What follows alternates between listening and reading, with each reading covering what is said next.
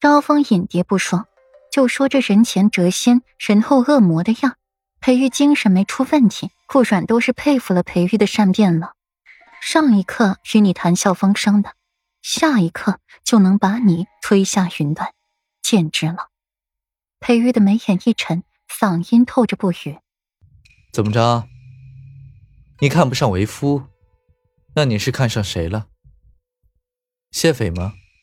这丫头，这两只都说她后悔招惹自己了，现在又说她当初一定是看错了才会嫁给自己的，真是一句话。比一句话气人。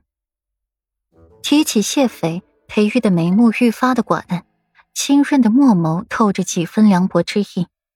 小美人招惹自己之前，可是很喜欢那谢斐呢。哼，要是我早知道谢斐有颜有势的话，关键是他还对我痴心不改的，我就是被留成老姑娘，也绝对不嫁你。顾阮重重的哼一声。对裴玉的怨念可不是一星半点的。哼，裴玉轻飘飘一笑，半点不把顾然挑衅的话放在眼里，漫不经心的粉碎了顾然的曙光。软软，乖，别闹了。谢斐为人，为夫清楚的很，就算他对你痴心不改，他也绝对不会做出有违伦理的事儿，与有夫之妇纠缠不清。还有。这世上没有早知道一说，只有顾家四女顾阮是裴王府世子的妻子的事实，明白吗？软软，天色还要好些才亮，那时候再做白日梦也不迟。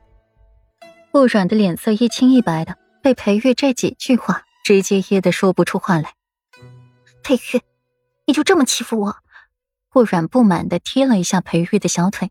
被他噎的简直没话说了，太气人了。虽然他说的也是事实。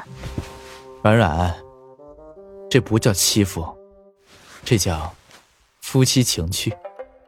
裴玉百声不厌的再次纠正顾软的措辞：“闪一边去，不和你闹了。”一清早起来就被裴玉这么气，顾然早没了睡意了，而且还是和裴玉在一起，心底感到愈发的烦躁。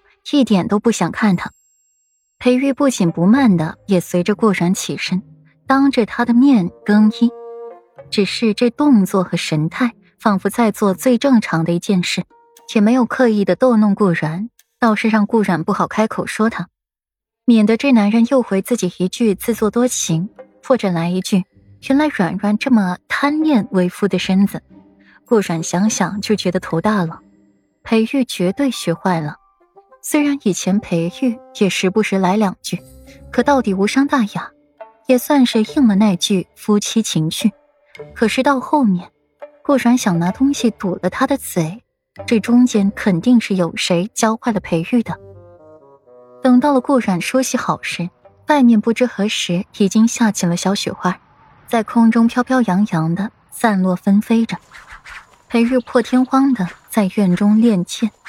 傅阮饶有兴趣的倚在了墙柱上看，凤眸微微上挑，观摩着裴玉的剑法。一年以来，他还是第一次见裴玉练剑。傅阮微微蹙眉，想起了方才温婉说话，命人去煮一碗姜汤来。世子爷练完剑，正好喝上一碗，可暖暖身子。惊觉想起了自己睡觉，宛若被一块暖玉包裹似的。可就是天初亮时，自己才感觉有那么一点寒意。而今日顾然起得早，便见着了裴玉在院中练剑这一幕。银光乍起，皎若飞龙，似水波荡漾，如活水银花，如漫天飞扬冬雪。顾阮摸索着腰间，没有摸到自己想要的东西，随手在头上拔下了一只珠钗，不偏不倚的朝着专心练剑的裴玉掷去，直指眉心。夫君，接着。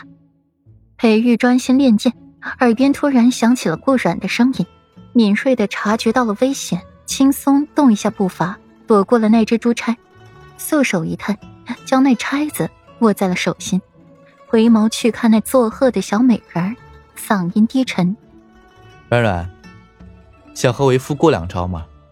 小美人也学梵天诀，就是不知练到何种程度了。自然是想的。不过夫君，为妻技艺不精，你可得让这些为妻。